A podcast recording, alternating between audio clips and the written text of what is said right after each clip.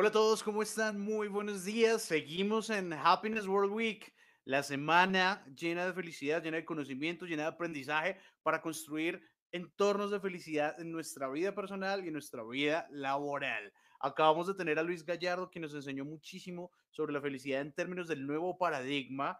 Eh, dejar un poquito de, de tratar de ser feliz para ser felicidad, para compartir esta felicidad para todos los demás, para eh, empezar a desarrollar ese nuevo paradigma y ese cambio de conciencia que tanto necesitamos en estos días de cambio sobre todo. Hoy tenemos otro invitado muy especial desde Argentina, es Diego Dalman, quien nos va a compartir mucha información sobre felicidad, sobre bienestar y cómo se involucra esta felicidad eh, en el ser humano y en el trabajo. Así que demos una gran bienvenida a Diego. Hola, Hola Juan, ¿cómo están todos? ¿Cómo va todo por allá? Excelente, muchas gracias. ¿Tú qué tal? ¿Cómo va Argentina? Excelente, excelente. Acá está, bueno, bueno, con tiempos de cambios como todos, como todo el mundo, pero bien, adaptándonos, siendo resilientes y creativos, ¿no? Definitivamente, Diego, muchísimas gracias por aceptar nuestra invitación, muchísimas gracias por hacer parte de Happiness World Week y, compartir eh, un poquito de tu conocimiento y de tu talento con todas las personas que nos están viendo en este momento. Así que, Diego, el escenario es todo tuyo a todos ustedes disfruten muchísimo esta charla. Nos vemos en unos segundos. Excelente, Juan. Muchísimas gracias y bienvenidos a todos. Un gusto estar con ustedes. Mientras voy poniendo la presentación, si quieren comentar por el chat cómo me escuchan y de, de qué ciudad me están mirando, en qué ciudad están viendo. Mientras vamos compartiendo la presentación.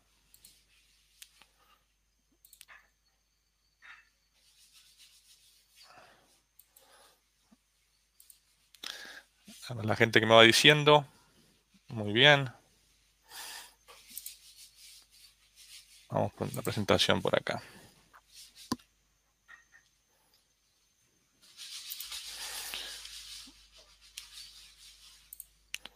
Ahí me ven, Juan, ahí la presentación, ¿se ve bien? Excelente. Vamos a ver si podemos ponerla acá, pantalla completa, y yo de alguna forma verlos ustedes también, ¿no?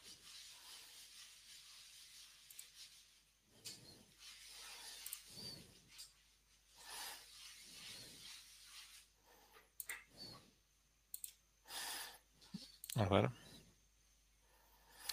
Bueno, ahí está. Bogotá, Colombia. Ahí estoy viendo los comentarios de México, de Buenos Aires, Adri.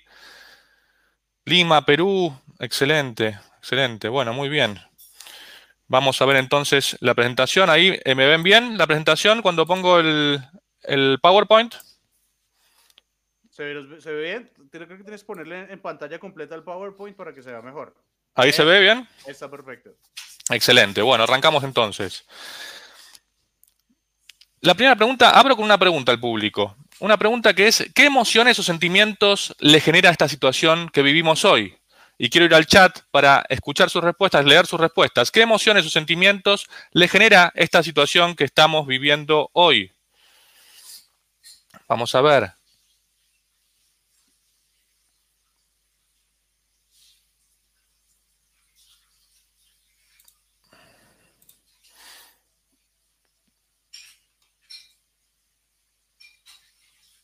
¿Qué emociones o sentimientos le genera esta situación que estamos viviendo hoy?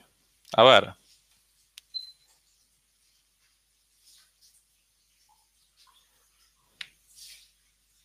Preocupación, ahí leí preocupación, curiosidad, incertidumbre, miedo. Muy bien, son las respuestas usuales ante este escenario. Ansiedad, totalmente, ansiedad y estrés. Totalmente. Son preguntas muy usuales y son respuestas muy usuales ante este escenario. Entonces, comenzamos con otra pregunta. Dice, ¿estás buscando a la persona que va a cambiar tu vida? Y esto no es una, una charla romántica, sino que la frase dice, si estás buscando a la persona que va a cambiar tu vida, échale una mirada al espejo. Es un poco lo que venía diciendo Luis Gallardo recién, esto de, ser felicidad, ¿no es cierto? Eh, realmente el impacto que tiene la autopercepción, la forma en que manejamos nuestro mundo interno, lo impulsa absolutamente todo. Cómo vivimos, cómo amamos, cómo trabajamos, cómo nos vemos a nosotros mismos tiene un gran impacto en nuestras vidas. Y eso un poco vamos a profundizarlo el día de hoy. Un poco de humor. Dice, no estamos satisfechos con tu desempeño de home office, no hay profesionalismo de tu parte. para eso me despertaron, dice la persona. Y uno más dice, cuando Isaac Newton fue puesto en cuarentena por la peste bubónica, se puso a desarrollar su teoría sobre las leyes del movimiento y la gravedad universal. Pero no les quiero meter presión, sigan viendo Netflix. Bueno, este, estos chistes que se publican en las redes sociales tienen un factor común, digamos, ¿no? Tienen un factor común que sería esta presión que tenemos por ser productivos, por, por hacer de todo en la cuarentena, ¿no? en el confinamiento. Por eso se dice como una competencia de Ironman, a ver quién hace más cosas, quién cocina más, quién produce más, quién, eh, quién hace más ejercicio. ¿no? Es como una presión permanente por mostrar que uno está haciendo cosas. Y la parte eh, también esto de no sentir determinadas emociones, porque yo recién les preguntaba a ustedes qué emociones están sintiendo y algunas emociones que me dicen como la ansiedad, la preocupación, la incertidumbre, el miedo, por lo general se asocian como emociones negativas, ¿no es cierto? Por eso la pregunta venía con un poco de, trampa. Eh, la realidad es que no hay emociones positivas o negativas, son emociones, son humanas. Eh, y, son pasajeras. Y, está bien que nos permitamos sentirlas. No hay que reprimir lo que estamos sintiendo. Hay momentos que vamos a estar mejor y momentos que vamos a estar peor. Por el otro lado, el otro extremo sería cuando estamos, esto de si sentís, no sientas demasiado porque podés quedar atascado.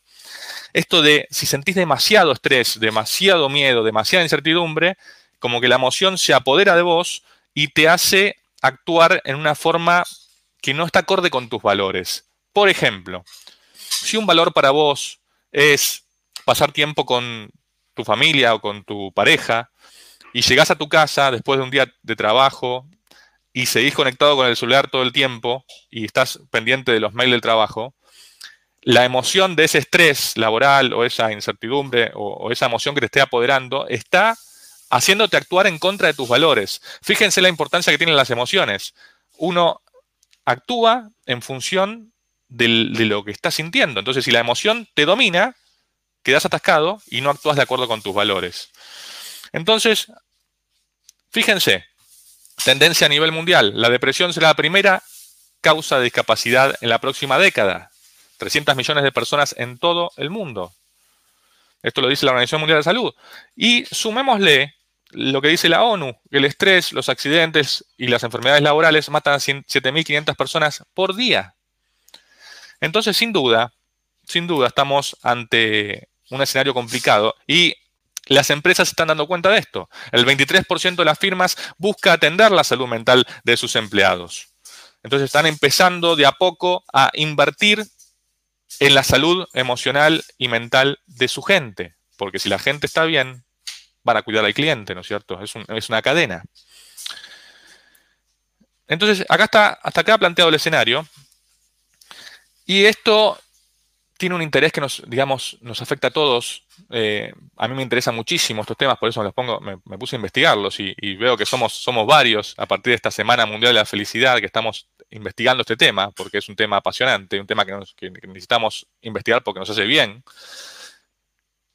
Y yo digo esto de AC y DC, no como antes de Cristo y después de Cristo, sino como antes del coronavirus y después del coronavirus. Esto nos va a interesar y a afectar antes, durante y después del coronavirus. ¿Cómo estamos? ¿Cómo nos manejamos con nosotros mismos? ¿Cómo nos vinculamos con los demás? ¿Cómo trabajamos? ¿Qué dice la ciencia? Vamos a la ciencia, la investigación científica. Harvard y Yale, por ejemplo, sacaron cursos de ciencia de la felicidad, de ciencia del bienestar.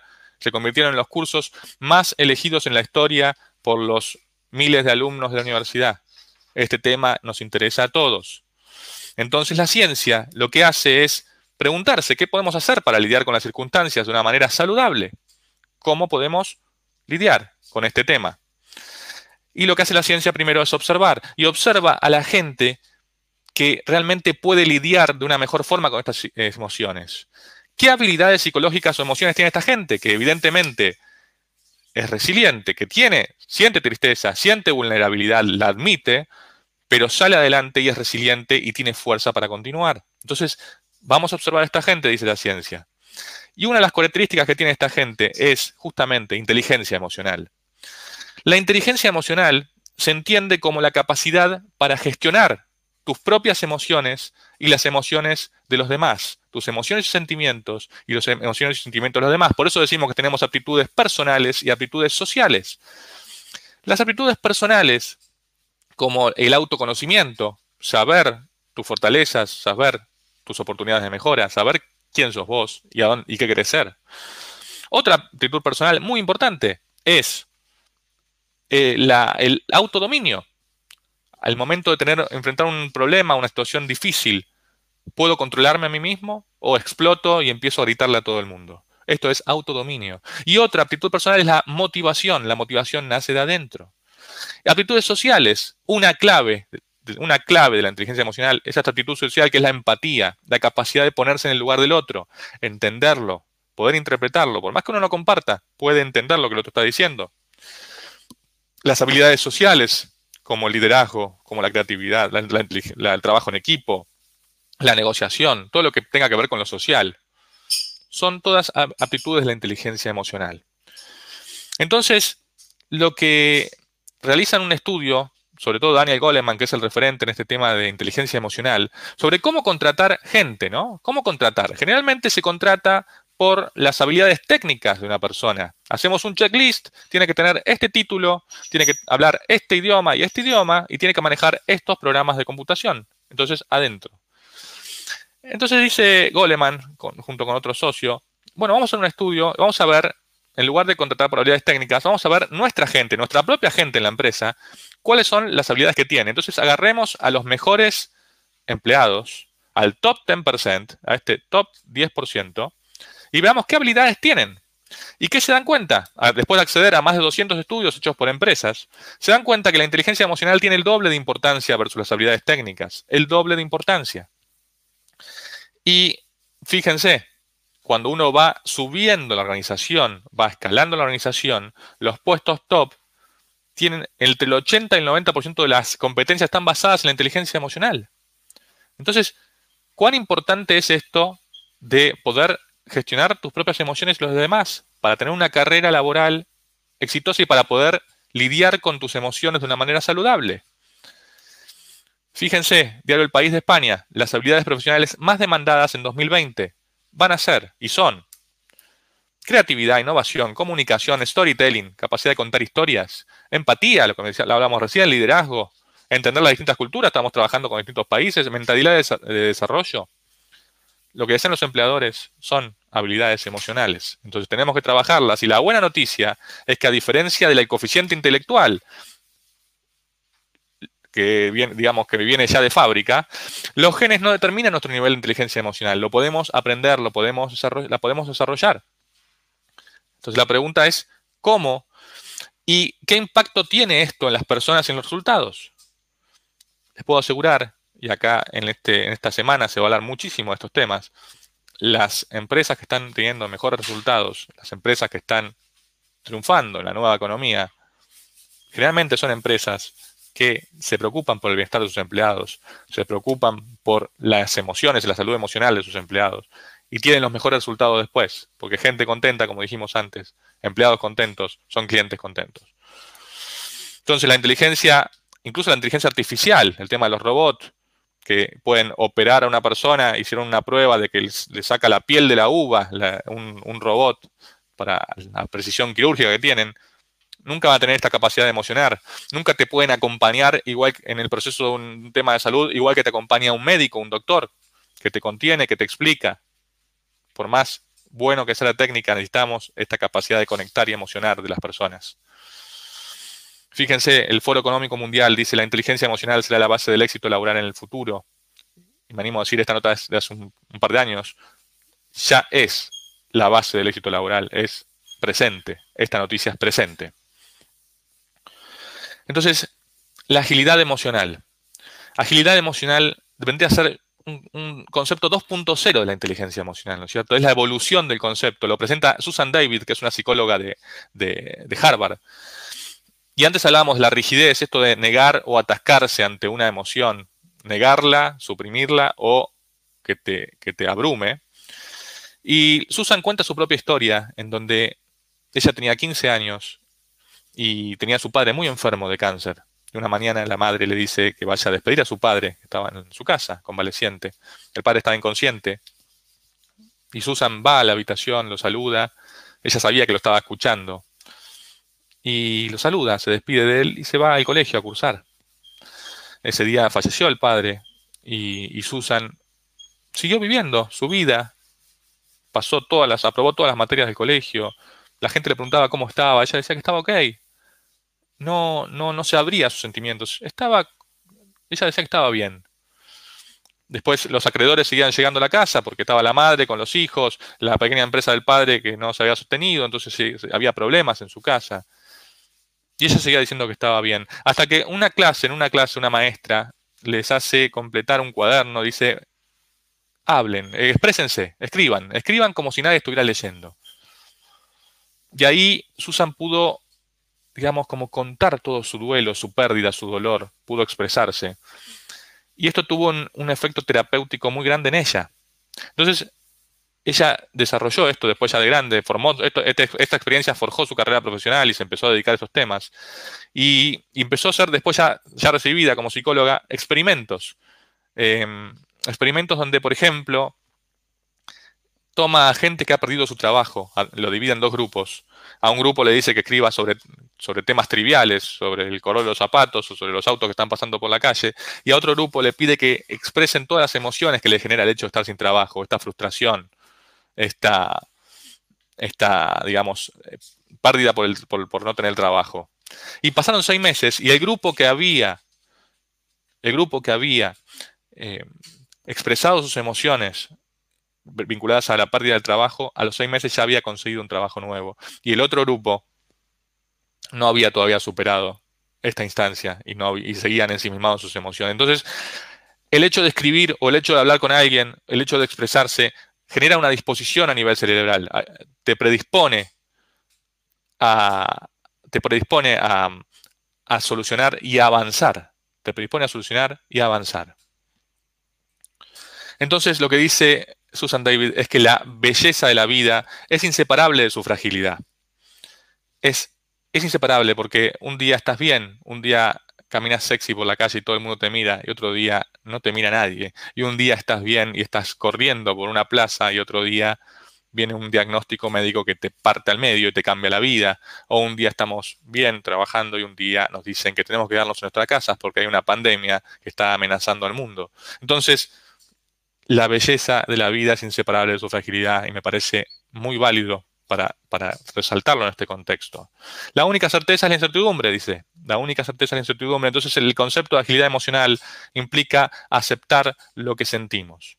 Aceptar lo que sentimos. Lo bueno y lo malo, porque en realidad son neutros, son emociones naturales, son emociones humanas.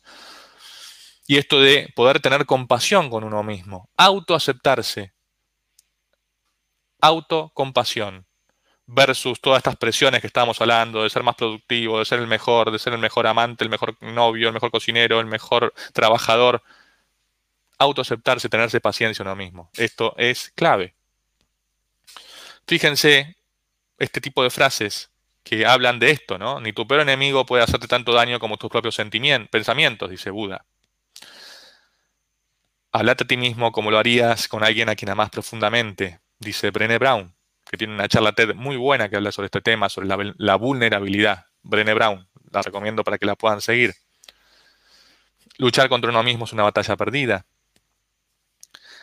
La vida es 10% lo que te pasa, 90% cómo te lo tomás. Fíjense otra vez, siempre el impacto de la autopercepción. 10% lo que te pasa, 90% cómo lo tomás vos. Tu mente cree todo lo que decís, no le des miedo, dale amor. Todas frases vinculadas con lo mismo. Frases vinculadas con lo que vos crees de vos. Entonces la agilidad nos demuestra que la gente que es amable consigo misma es más honesta, activa y motivada. Susan David hace una investigación con 70.000 personas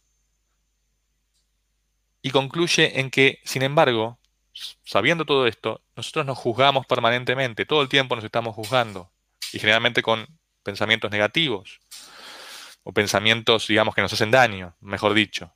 Entonces hay una tiranía de la positividad y Susan cuenta, una amiga de ella con cáncer, que dice, quejándose de la gente que le decía que tenía que estar bien, que tenía que estar fuerte, fuerte que eso le iba, le iba a hacer bien. O sea, ni siquiera le permitían sentirse mal al estar lidiando con una enfermedad tan, tan fuerte y tan, eh, tan triste. Entonces hay una teoría de la posibilidad de que tenemos que estar todo el tiempo bien. Esto es una rigidez. Y el hecho de suprimir emociones, ocultar lo que estamos sintiendo, hacerlas de lado las emociones, hace que se vuelven más fuertes, se hacen más fuertes las emociones. Es como tener un postre que a ustedes les gusta mucho en la ladera, un chocolate que, que tienen en la, en la alacena, y por más que elijan no pensar en eso, lo van a pensar más fuerte. Esto es la supresión emocional. Se amplifica, dirían los psicólogos. Entonces las emociones que no son expresadas no mueren nunca, son enterradas vivas y salen más tarde de las peores formas. Esto lo pongo en mi Instagram, que me gusta postear este tipo de, conocimiento, y lo dice Sigmund Freud. Entonces, si ignoramos nuestras emociones, perdemos la capacidad de desarrollar habilidades para afrontar el mundo real. Y esto lo vemos también con los chicos, en la crianza de los chicos, que tienen algún problema y la madre le dice, no se preocupe, yo te lo voy a arreglar, y buscan por un, tema de amor, buscan protegerte y buscan resolverte todos los problemas. Hay que dejar que los niños incluso lidien con esta tristeza y esta frustración y enseñarles que es una emoción pasajera, es algo que va a pasar y es algo que tienen que experimentar para poder afrontar el mundo real. Las emociones nos dan información valiosa porque dijimos que uno no es la emoción. Eh, un poco con lo que también decía Luis Gallardo. Eh, esto de, yo digo, estoy triste, estoy angustiado, pareciera que yo soy la emoción. No, no. Yo me estoy sintiendo angustiado, me estoy sintiendo triste. La emoción no me domina. La emoción no es una directriz, una orden. La emoción me da información valiosa de acuerdo con mis eh, valores. Y muchas veces se escucha esta frase que dice, no quiero hacerlo porque me voy a decepcionar, no quiero hacer tal proyecto porque voy a tener tristeza, no quiero meterme en esta relación porque voy a sufrir. Y uno entiende esta respuesta, pero también la verdad es que eh, Susan David también nos dice, eh, son objetivos de gente muerta, porque solo los muertos no se estresan nunca, nunca les rompen el corazón, nunca experimentan la decepción que deviene el fracaso. La aceptación total de las emociones, porque dice que la aflicción es el precio a pagar para una vida significativa. Si hay dolor por la pérdida, significa que antes amé. Por todas las veces que perdí, también hubo muchas que gané. Entonces, hay, aflicción y va a pasar. Y es el precio a pagar que tenemos para una vida significativa, sin duda. ¿Qué nos está diciendo la emoción? Marca el rumbo, marca el rumbo de nuestros valores. La aceptación total es el hito para la resiliencia y la felicidad, aceptar lo que estamos sintiendo. Y la precisión cuenta más que nunca porque hay que poder nombrar la emoción propiamente dicha. No es lo mismo sentir nervios que sentir estrés, que sentir angustia, que sentir miedo. Son emociones distintas. Hay que poder interpretar lo que estamos sintiendo y poder catalogarlo de una forma correcta para poder atenderlo. Identificar el valor que está detrás. Si hay algo en una situación del trabajo que, me, molesta, tal vez, tal vez sea el valor de la justicia, el valor de la equidad, algo que vos estás viendo que no, se corresponde con, con tus valores poder interpretar el valor que está detrás nos permite actuar, justamente, nos permite tomar decisiones. Y esto es esencial en nuestro trabajo porque cuando la gente se le permite expresar sus verdaderos sentimientos, el compromiso, la creatividad e innovación florecen en la organización. Los equipos que mejor rinden son los equipos donde se genera un clima de confianza, un clima de cuidado, donde el líder fomenta este tipo de diálogo, donde le pregunta primero a la persona cómo está antes de empezar el trabajo. Cuando la gente le preguntan, ¿por qué estás tan feliz en tu trabajo? La gente que está feliz dice, bueno, yo tengo, una, tengo un grupo de trabajo que me cuida, tengo un líder que me pregunta cómo estoy, que me saluda para mi cumpleaños. Los pequeños detalles hacen la gran diferencia.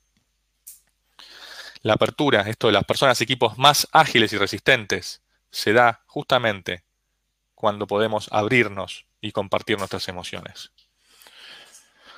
¿Qué me dice esta, emoción? ¿Qué acción se acerca a mis valores? Esa es la pregunta que debemos hacernos. Quiero preguntarles hasta ahora cómo venimos ahí en el grupo. Ahí están, estoy leyendo su feedback. Muy bien, escribir o hablar es, importante para canalizar emociones. Nos dice Ángela, Ángela. Hoy vamos a hablar con Ángela seguramente después, gracias.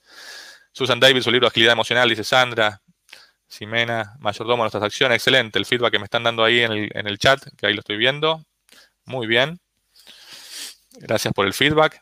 Y vamos a, para redondear la presentación, porque sé que el tiempo es tirano en televisión, vamos a, entrar en este tema de la felicidad en el trabajo, justamente muy vinculado con lo que estamos diciendo ahora, muy vinculado. Esto de por qué los empleados son infelices en el trabajo. Fíjense esta nota también del país, la revista Cinco Días, del país de, España. Un estudio asegura que el 70% de los trabajadores están insatisfechos. Y además está un estudio de Gallup a nivel internacional que dice el 85% de la gente no está comprometida con su trabajo. Fíjense estos números. ¿eh? Y cuando vemos en la nota, el 80% tiene aversión a los lunes, odian los lunes, la depresión del domingo a la noche. El 60% no recomendaría a su propia empresa a ningún amigo. Fíjense no la recomienda. Entonces, ¿cómo atacamos este tema? Y aquí Víctor Frankl, que eh, digamos, él fue neuro, neurocientista, que estuvo, estuvo eh, digamos, preso en los campos de concentración durante, durante el holocausto, dice, cuando ya no somos capaces de cambiar nuestra situación, nos encontramos ante el desafío de cambiarnos a nosotros mismos. Entonces, lo dice una persona que sobrevivió al holocausto. Entonces, imagínense, si pudo hacerlo con una situación límite como esas, también hay mucho que podemos hacer eh, nosotros respecto a nuestro trabajo. Ya cómo nos sentimos en eso, ¿no? Entonces, eh, la orientación laboral, la gente puede dividirse en tres grupos vinculados a la orientación laboral. La orientación laboral, la gente que ve su labor como un trabajo, básicamente va a cumplir una tarea, algo que tiene que hacer para recibir un salario, ¿Y qué, espera esta persona? ¿Qué es lo único que espera? Espera el fin de semana, espera el viernes, espera el fin de semana, espera las vacaciones. Es algo que tiene que cumplir.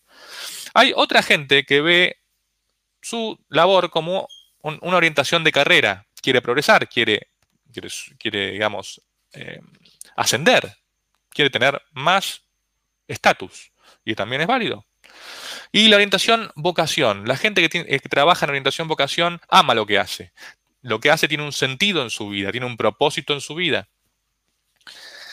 Eh, y la gente que trabaja en orientación vocación tiene mayor satisfacción laboral y generalmente tiene una mejor performance en el trabajo. Entonces la importancia de la orientación vocación es cuanto mejor estamos, cuanto mejor nos sentimos y cuanto mejor rendimos. Entonces le sirve a la organización, nos sirve a nosotros, ganamos todos. La pregunta es cómo podemos hacer para estar más tiempo en orientación vocación. Em, la investigación que hacen Wisniewski y Datton, y fíjense que bien que pronuncié Wisniewski cada vez mejor, eh, lo hacen en un hospital, y en este hospital miden a la, digamos, toman a la gente, hacen estudios y empiezan con los trabajadores de limpieza del hospital. Los trabajadores de limpieza que limpian los baños, que cambian las sábanas. Y tienen un grupo que ve su trabajo como orientación trabajo, digamos, como una tarea, algo que tienen que cumplir, esperan que llegue el fin de semana. Otra gente quiere hacer carrera, quiere tener el jefe de limpieza, quiere ser jefe de administración, quiere progresar. Y había otra gente que limpiaba, que veía su trabajo con orientación de vocación, que sentía que su trabajo estaba contribuyendo al bienestar general de los pacientes y al bienestar del hospital en su conjunto. Esta es la gente que rendía más y que estaba mejor. Y después hicieron el mismo estudio las investigadoras con médicos y enfermeras y tuvieron exactamente los mismos resultados. Gente que veía como un trabajo, médicos y enfermeras que lo veían como una carrera, querían progresar, y médicos y enfermeras que lo veían como una vocación. Repitieron también con ingenieros, peluqueros, maestros exactamente los mismos resultados y concluyen las investigadoras que no se trata de las circunstancias objetivas de lo que estamos viviendo, sino de la interpretación subjetiva de nuestra experiencia todo trabajador, por más rutinaria que sea su tarea, tiene influencia sobre lo que es la esencia de su trabajo, incluso en las tareas más rutinarias. Entonces, nada que reprocharse si estamos más tiempo en la orientación trabajo, en la orientación carrera y menos en la orientación vocación. Es normal, hay días que estamos en una orientación, hay días que estamos en otra y tenemos nuestros momentos y es totalmente válido, está bien. La cuestión es cómo podemos inclinar la balanza, cómo podemos estar más tiempo en vocación. ¿Vieron esa historia del hombre que visita Italia y que pasa por un grupo de obreros que están, están juntando materiales y dice, ¿qué están haciendo? Y el primer grupo le dice, eh, estamos juntando ladrillos. Pasa por otro grupo que está haciendo exactamente lo mismo y les pregunta, ¿qué está haciendo? Y los obreros le dicen, estamos construyendo una pared. Y pasa por un tercer grupo, le pregunta, ¿qué están haciendo? Y dice, estamos construyendo una catedral para la gloria de Dios. tres tareas, igual, misma tarea, tres interpretaciones distintas. ¿Cuál elijo ver? ¿Qué decisiones podemos tomar para estar más cerca de la orientación vocación? Una sería actividades más afines con mayor significado, actividades que están más afines a lo que sentimos. Por ejemplo, si nos gusta eh, organizar eventos, eh, podemos ayudar en la empresa, en la fiesta de fin de año o los eventos que haya, cuando se reactiven todos los eventos, ¿no es cierto? Pero un ejemplo de actividades más afines. O pasar más tiempo con gente que es un modelo a seguir para nosotros, gente que nos interesa seguir. Entonces, estos pequeños cambios tienen un efecto acumulativo en el tiempo. Pequeños cambios, grandes resultados. No tiene que ser un cambio brutal. Otra estrategia es ejercitar nuestras fortalezas a diario ejercitar las fortalezas a diario.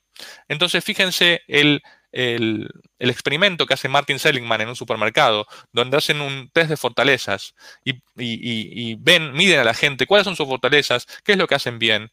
Y llegan a una empacadora, la persona que pone la mercadería en las bolsas, una tarea absolutamente rutinaria. Obviamente la persona estaba con orientación trabajo, estaba una tarea muy rutinaria y para ella aburrida. Y ven que su fortaleza es la habilidad social, el hecho de interactuar con la gente. Entonces les dicen, ya tu trabajo no es únicamente empacar la mercadería, tenés que hablar con los clientes y tenés que hacer de esa interacción con los clientes el momento más significativo del día para al menos tres clientes. Y cambió todo, porque la persona ya no era solamente responsable de una tarea rutinaria, sino que tenía que hacer felices a los clientes y ejercer su fortaleza. Por eso también se vincula con inteligencia emocional. Si sabemos cuál es nuestra fortaleza, podemos aplicarla en el día a día, ejercerla, y eso nos va a hacer más felices en nuestro trabajo. Un ejemplo cortito para ir terminando, porque me dijeron media hora, Juan me dijo media hora, así que vamos a ir redondeando. La importancia de la interacción social. Eh, Adam Grant eh, hace este estudio en un, grupo, en un call center, en un grupo de gente que se dedica a llamar a los graduados de universidades para pedirle fondos para el fondo de becas. Gente que está acostumbrada a recibir muchos no. Imaginen, llaman a la gente pidiéndole dinero, reciben muchos no. Los dividieron en dos grupos. A un grupo lo pusieron a interactuar con los alumnos de la universidad que son beneficiarios de sus becas.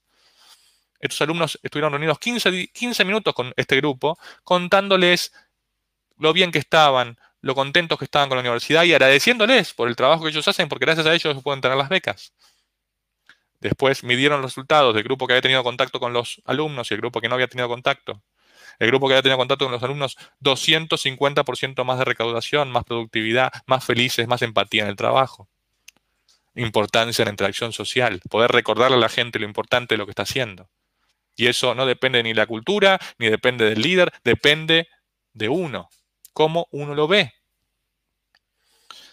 Y este radiólogo israelí que hace una prueba y da, divide a los dos, a los grupos de radiólogos en dos, y a un grupo de radiólogos le da, junto con la radiografía, una radiografía, la placa, le da la foto de la cara del paciente, la foto de la cara del paciente. Ni siquiera los hizo interactuar, solamente la foto de la cara del paciente. Diagnósticos más acertados, mayor nivel de empatía que el grupo que no había tenido la foto. En el, ejemplo anterior había un diálogo de 15 minutos. Acá ni siquiera necesitaron conocer a las personas. Fue simplemente una foto del paciente. Porque se trata de vidas humanas y lo recuerdan. Y ustedes me pueden decir, sí, pero las radiografías que no tienen la foto del paciente también son vidas humanas. Y es cierto. Pero a veces necesitamos que nos lo recuerden. A veces necesitamos que nos lo recuerden. Entonces, focalizamos en lo significativo. Es una decisión. Concentrarlos, concentrarnos en lo real y en lo significativo de lo que hacemos y ver el significado que esto tiene la tarea en las interacciones, en los cambios que generamos en los demás, cómo impacta nuestro trabajo en los demás. Este ejercicio de escritura que hace Susan David también lo podemos hacer nosotros. Yo lo pido mucho en las empresas con las que trabajo, la gente que, que no me ponga su job description, que me ponga la tarea, la parte del trabajo y lo hace sentir vital, la parte del trabajo que conecta con su propósito, con sus valores. Las palabras crean mundos, nuestro enfoque crea la realidad. Es importante la historia que nos contamos a nosotros mismos y estar alineados con nuestros valores. Entonces, yo también trabajo en, el área de educación, en una universidad, en la Universidad Argentina de la empresa. Entonces digo, ¿en qué negocio estamos? Yo le digo a mi equipo, cuando están vendiendo posgrados, o digo, ¿estamos en el negocio de la venta de capacitación? ¿O estamos en el negocio del crecimiento profesional de las personas? Fíjense, exactamente la misma tarea, dos interpretaciones. Negocio de la venta, de la capacitación o el negocio del crecimiento profesional de las personas. Uno elige, uno elige lo que quiere. Lo, que quiere. lo mismo con los estudiantes, examen, que tienen miedo de rendir el examen, se frustran, tienen ansiedad. Si lo ven como un desafío, cambian una sola palabra, lo ven como un desafío, como una oportunidad de lucirse. O el hecho de dar conferencias, en mi caso. Puedo verlo como, como un momento donde, donde puedo equivocarme, donde se van a reír de mí, donde no sé lo que tengo que decir. O puedo verlo como una oportunidad para conectar con gente, para conocer gente, para compartir mi conocimiento, lo que, lo que me gusta, los temas que me apasionan. Y elijo verlo de esta forma, ¿no es cierto? La última de las libertades humanas es elegir nuestra propia actitud ante cualquier circunstancia. Lo dice también Víctor Frankl. Entonces, simplemente para que ustedes se queden pensando unas reflexiones finales, hablamos del mundo actual y las presiones. ¿Cómo es tu diálogo interno? ¿Qué te decís a vos mismo? ¿Cómo te estás tratando vos mismo? ¿Sos sincero y amable con vos? ¿Cuánto te permitís sentir? ¿Actúas de acuerdo con tus valores? ¿Cuánto te agradeces? ¿En qué orientación laboral estamos la mayor parte del tiempo? ¿Activamos nuestras fortalezas a diario? ¿Tenemos interacciones sociales significativas para nosotros que sabemos que nos hacen más felices en el trabajo? ¿Cómo lideramos? ¿Generamos confianza? ¿Estamos en los pequeños detalles? ¿Tomamos decisiones? ¿Somos protagonistas o somos víctimas de lo que nos pasa? ¿Ponemos el foco en lo significativo, en lo que es importante? Y antes la pregunta, Juan, eh, simplemente cinco ejercicios que nos deja Lori Santos, la, profesora que da el curso más popular en la historia de la Universidad de Yale, sobre ser feliz. Dice que la ciencia nos ha mostrado que ser feliz requiere un esfuerzo. O sea, ser feliz requiere un esfuerzo. No se puede, eh, como decía Susan David, el precio de la, de la vida significativa es la aflicción. Hay luces y sombras. Hackearse a sí mismos, reprogramar hábitos. Me parece muy interesante el concepto de hackearse a sí mismos. La lista de la gratitud, irse a dormir y antes agradecer por tres cosas, tres cosas de nuestra vida que podemos agradecer por al menos un par de semanas. Dice que hace la diferencia, este ejercicio que parece simple. Dormir más y mejor, una cuenta pendiente de, todos, me incluyo. Meditar, esto atención plena que también hablaban en las charlas anteriores, meditar. Compartir momentos con nuestros amigos, con nuestras familias, en estos momentos que estamos aislados, poder llamar a nuestros amigos, a nuestras familias, estar presentes con ellos. Menos redes sociales, dice que más tiempo en redes sociales, peor nos hace también algo tenemos que corregir como sociedad. Yo, antes de las preguntas, les quiero agradecer a todos por la atención. Quiero compartir mis redes sociales con ustedes. Me encantaría estar en contacto. Aquí están mis redes, Instagram, LinkedIn, lo que quieran, me pueden agregar en arroba Diego Dalman. Y será un honor estar en contacto y que, que me den feedback también sobre lo que, sobre qué les pareció la presentación y crecer juntos. Em, voy acá a dejar de, de, compartir la presentación y te dejo a Juan para que, para que puedas hablar. Diego, buenísimo, me encantó, maravillado con tu charla muy interesante, la verdad. Qué cantidad de conceptos eh, los que nos dejas para el aprendizaje. Por ejemplo, el pasar, o no pasar, sino eh, eh, el entender que hay un escalón un poquito más allá de la inteligencia emocional para hablar de agilidad emocional. Me encantó, me encantó y me lo llevo para investigar mucho más sobre ese concepto de agilidad, emocional que definitivamente muy llenador. La orientación laboral fue un concepto que también me gustó muchísimo y claro, es como yo voy a mi trabajo solo por dinero, voy porque de repente este trabajo me va a ayudar a conseguir otro que aporte en mi carrera, o voy porque definitivamente siento que lo que yo hago todos los días en mi trabajo está aportando a la vida de los demás, esa vocación. Y eso tiene mucho que ver con el propósito que tienen las organizaciones. Por supuesto, eh, lo que yo hago le da un sentido y un significado a mi vida, pero qué bonito que sea desde los líderes de la organización donde se desprende ese propósito en el que todos tenemos un significado que es construir un mejor país, construir una mejor sociedad, construir un mundo mejor. Entonces, eh, está súper conectado con la filosofía de colombianos. Y finalmente la pregunta, ¿en qué negocio estamos? Porque eso es algo que nosotros nos preguntamos desde el inicio, desde que nació Colombianos, y es cuál es nuestro negocio. ¿Vamos a vender capacitaciones o vamos a aportar en la construcción de un mundo mejor, creando mejores lugares para trabajar? Que ese es nuestro real negocio. Entonces, totalmente conectado contigo. Muchísimas gracias por tu aporte, por todo tu conocimiento. Eh, hay mucha gente, aquí la gente está súper contenta con tu, con tu charla. Toda la gente está hablando muy, muy bien de, de, de, tu charla. Agradecidos, nosotros también supremamente agradecidos con tu charla, Diego. Muchísimas gracias. Y bueno, esperamos tenerte muy, muy pronto de nuevo en los escenarios de colombianos exitosos. Estoy seguro de que así va a ser. Así que, Diego, muchísimas gracias por tu aporte, por tu carisma, por tu conocimiento. a todos ustedes detrás de la pantalla, muchísimas gracias por su tiempo, por conectarse con nosotros. Aquí eh, termina la primera tanda de charlas del eh, Happiness World Week y seguimos a las 6 de la tarde con Estefanía Cárdenas, quien nos va a hablar de los customers, por qué clientes y empresas son el mismo corazón. No se lo pierdan a las 6 de la tarde, hora Colombia. Diego, muchísimas gracias. A todos, muchísimas gracias por conectarse. Nos vemos muy pronto. En unas horas nos estamos viendo de nuevo. Así que un gran abrazo a todos. Que estén muy bien. Gran abrazo. Gracias a todos por estar y gracias a vos, Juan, por, por invitarme. Te agradezco muchísimo y felicitaciones por esta magnífica, magnífica semana que estamos teniendo. Muchas gracias, Diego.